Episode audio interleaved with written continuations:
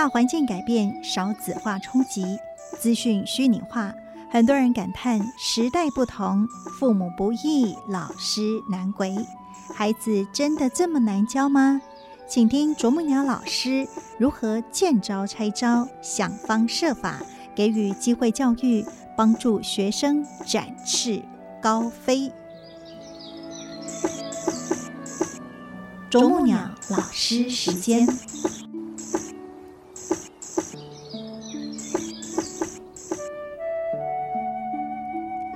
大家好，我是美兰，又来到我们很期待的时刻——啄木鸟老师的时间。所以呢，我们今天也是要邀请这位哈不怕被挑战，甚至呢常常就是不是只有挑错的老师哦。我们的丽华老师来到我们节目的现场，老师您好，美兰师姐好，听众朋友大家好。是我们今天呢要塑造好多的情境，让大家来想一想，如果你是。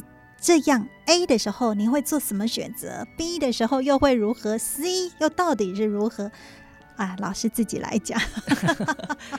基本上来讲，我们常跟学生其实就像孩子一样嘛。哦，其实如果孩子在小的时候，他们弄脏了你的家，难免你如果在忙的时候就啪一下，小孩哈，还想劲呐，是不是？用骂的，用打的，是不是？我以前曾经听听过，你都会这样。对，就会觉得那个是最没创意，求快求，其实不求好，对不对？是不是？就觉得说，他一下，让他记着以后不再犯错哈。可是呢，有的时候小孩子蹦蹦跳跳的哦，有时候刚吃饱饭会不会呕吐下来？哦，难免。你也会骂他，对不对？才吃饱饭，叫你不要跳啊，你知道吗？是。可是他如果是躺下来告诉你我生病了，你发现到所有的人的母爱就发作到最高点啊。那这个时候，我自己就会觉得说，有时候我们对两岁、三岁的小孩有非分的要求了。啊，你都知道，他就是小孩嘛，呃，这样子玩一定是这样子的。这个是东方社会跟西方社会的不太一样。你可以看到西方社会是刻意让孩子去玩沙，呃，弄到非常的脏哦，啊如果涂。给他涂到满脸，他们都觉得孩子很有涂鸦的天分，将来会变画家、艺术家，是不是？啊，那但是在东方社会，我们都喜欢把孩子打理干净，是啊，那希望他应该快快的长大，然后达到我们大人的期待，中规中矩啊，然后呢，按部就班，最好呢就是父母怎么说他就怎么做，没错，嗯，那来到大学，我们更加的觉得他们应该。照规范来了，对呀，因为长大啦，是不是？所以呢，在这个时候呢，我们有很多自己先设定的，嗯哼，大学生应该怎么样？应该长什么样子，对不对？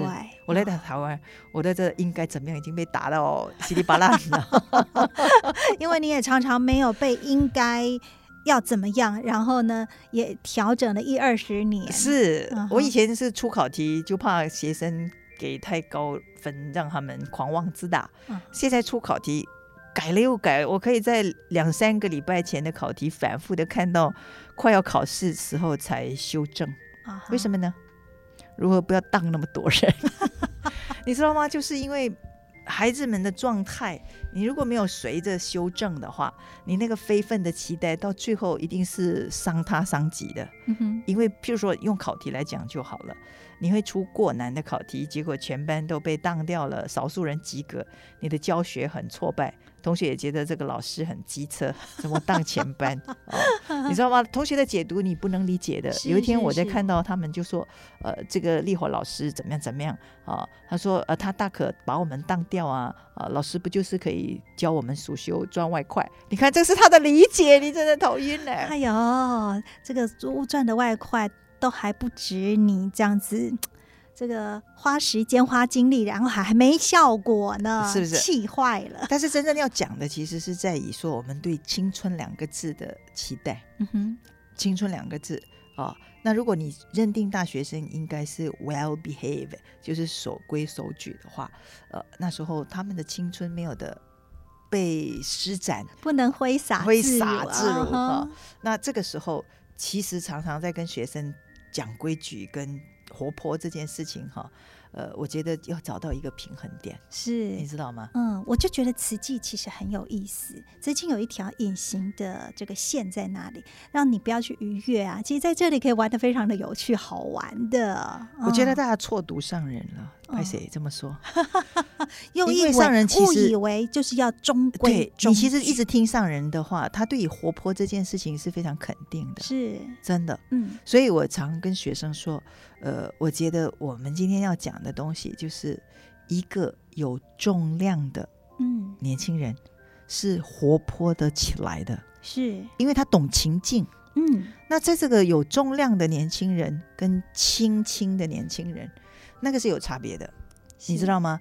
那仪式呢，我常用盘子跟碗来做比例。我说，同学老师，现在问你们，盘子跟碗哪一个可以装水？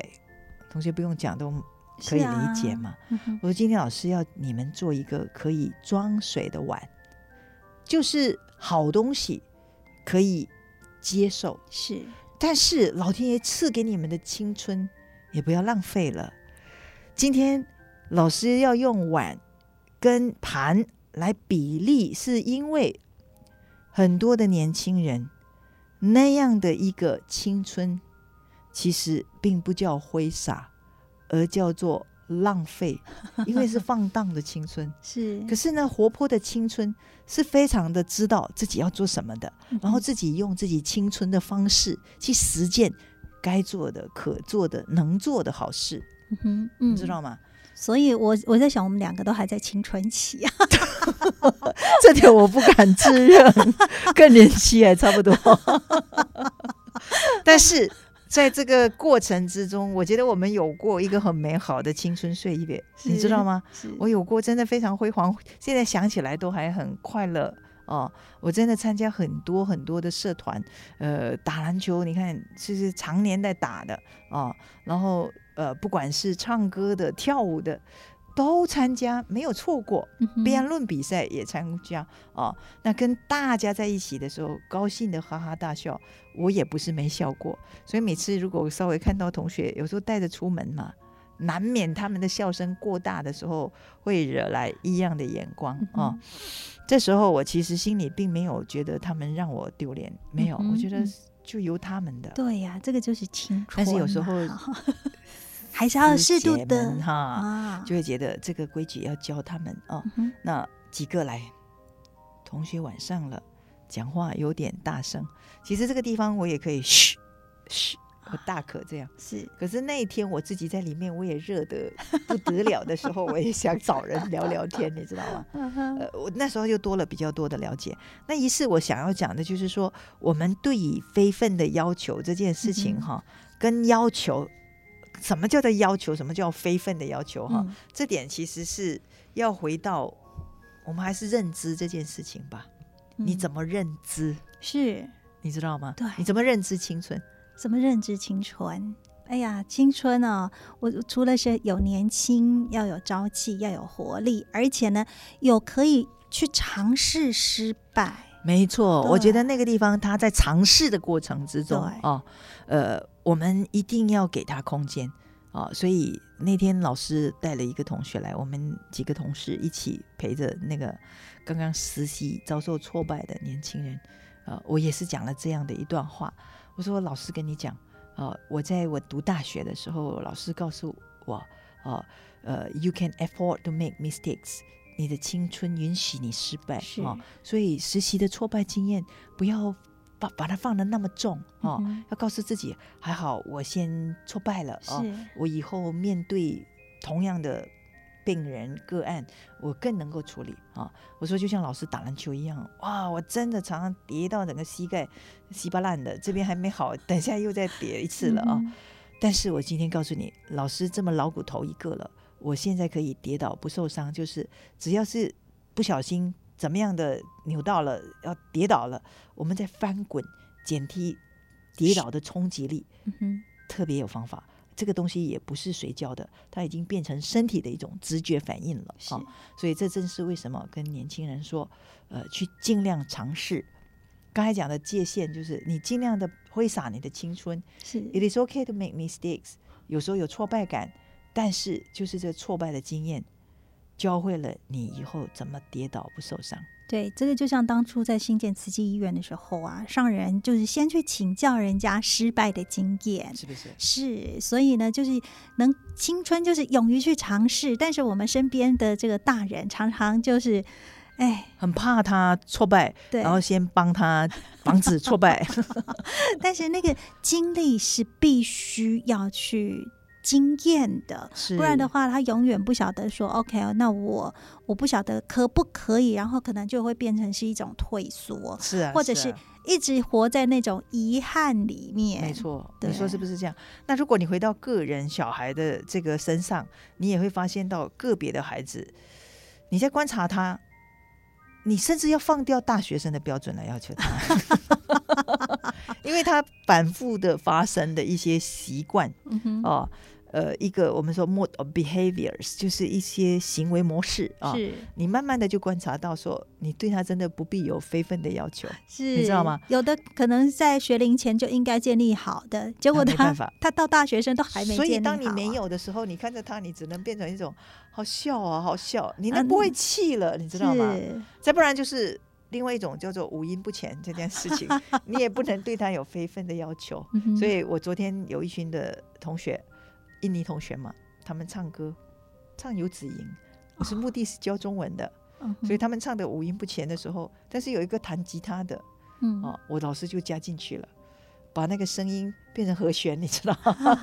我的声音就加进去变成和弦了啊、这个就是我讲的，接受它，就是在这个过程，因为那个我还特地选那个起调比较绕绕着呀绕着的哈，呃，那个游子吟的版本给他们唱，我明知一定会这样，但是很愉快的去，因为你没有非分的要求是啊、所以你对一个完全语言不通的人，要他唱那么有高难度、高水准、高文化的，所以你没有，你就能够欣赏，不然的话你会气急败坏。我不是给你们一个小一个礼拜练习了吗？是因为这样接纳他们就是这样子，反而另外一组唱出那个高水准，音全部都很准的在那个谱上面的，哇，好感动啊，感动到我自己都快要掉眼泪。这首歌本来就是很有深度，嗯哼，慈母手中线，游游子子身身上上衣，哦，那这个歌又唱的很有韵味。慈母手中线，游子身上衣。临行密密缝，意空持子归。岁烟寸草心，报得山春晖。岁烟寸草心，报得山春晖。很有感觉，不是吗？那结果有一班嗯有一组啊，竟然把那个跟妈妈的照片呢，啊，全部给我放上去，嗯从幼小到到现在来大学了，妈妈在故乡，用这个文字表达说感恩的，表达说对不起的，你不哭真难。是，所以我常常说，当我把那个标准放低的时候，同学常常给我意外的惊喜，你知道吗？是哦，所以我才说，呃，为什么我们人，我们的新的境界怎么去回应、期待这件事情，是是造成了快乐还是伤心？呃，欢喜还是悲？呃，这个生气？你知道那个就是嗯在于你怎么设，是你自己怎么设定，是低标得到高水准的这个回馈，就会很快乐。是好，所以呢，你是要这个加分哲学，还是要减分哲学？是是，啊所以我才说，有时候接受孩子的状态，甚至有时候接受个别孩子的心性，嗯哼，这时候你没有抱着一种的成见，你反而反复的练习自己的接纳，是你自己得到更加的心眼明朗。是，所以呢，好像也这样在练习的过程里面，自己的包容度也越来越大了，对不对？呃，我觉得好玩了，那个菩萨游戏人间的心里跑出是。是是，所以呢，菩萨不是很严肃的，是嗯是是就像在慈济的团体，我一直都觉得慈济很活泼啊。然后呢，你只要知道那个规范在哪里，你在里面是可以尽情发挥，是是那你的生命可以好精彩。没错，我常常跟同学说，还有跟实际的师姐们也这么说。我说有一些东西我们叫 norm of practice，其实应该叫做默契。嗯哼，这个默契是你应该怎么做，可是绝对不是叫别人应该怎么做的法律。是你知道吗？当那个本来是你应该去遵守的默契，就变成了你去叫别人遵守的法律的时候，别人不怎么样，你先不快乐。啊，是，所以，哎，就像书上用的好，你在找孩子的麻烦，其实就在找自己的麻烦。好，所以呢，当呃我们能够如了对方的心，其实自己的心就真的是万事如意啦。是不是嗯啊？所以大家一直不断的训练这种自己多一点的守规矩，对别人多一点的理解，嗯，产生的一种鼓励作用，是而不是老是找他麻烦。到最后的时候，你发现到那个人跟你没有缘的时候，他不会因此修正了。对，所以呢，结好缘很重要。那我们在今天呢，听到了，呃，在我们自己的生活里面哈，其实啊，那个期待哈，不要这么高，然后呢，你就会发现，生命里面真的有很多的惊喜在等着我们了。自己不是常说降低自己的标标，准提高自己的水准。是的，哦，那这样子的生活生命就会很幸福。感恩老师啦。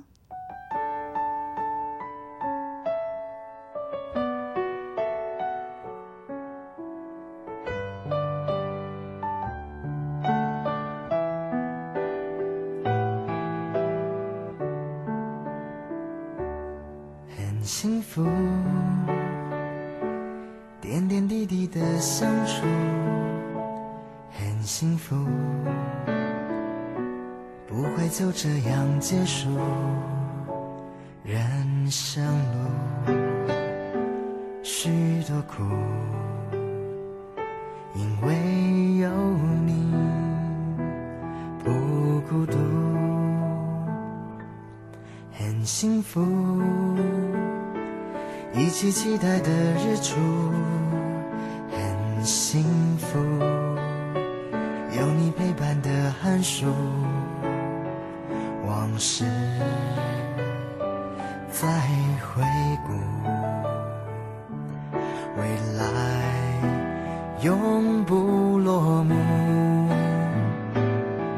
献上我最真的祝福，展望前程长路，哪怕现实残酷，别人命运将你束缚，希望你能展翅飞舞，往更远的路途，在那回忆的深处，有着我们之间最真的祝福。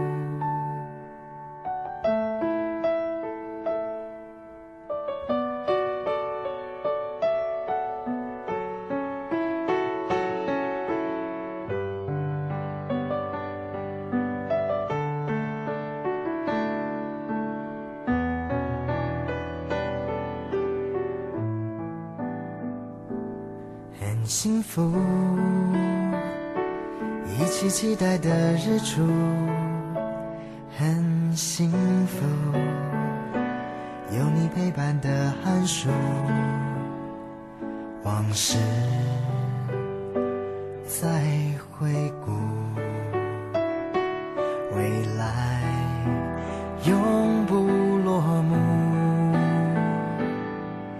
献上我最真的祝福，展望前程长路，哪怕现实残酷，别人命运将你束缚，希望你能展翅飞舞，往更远的路途，在那回忆的深处，有着我们之间。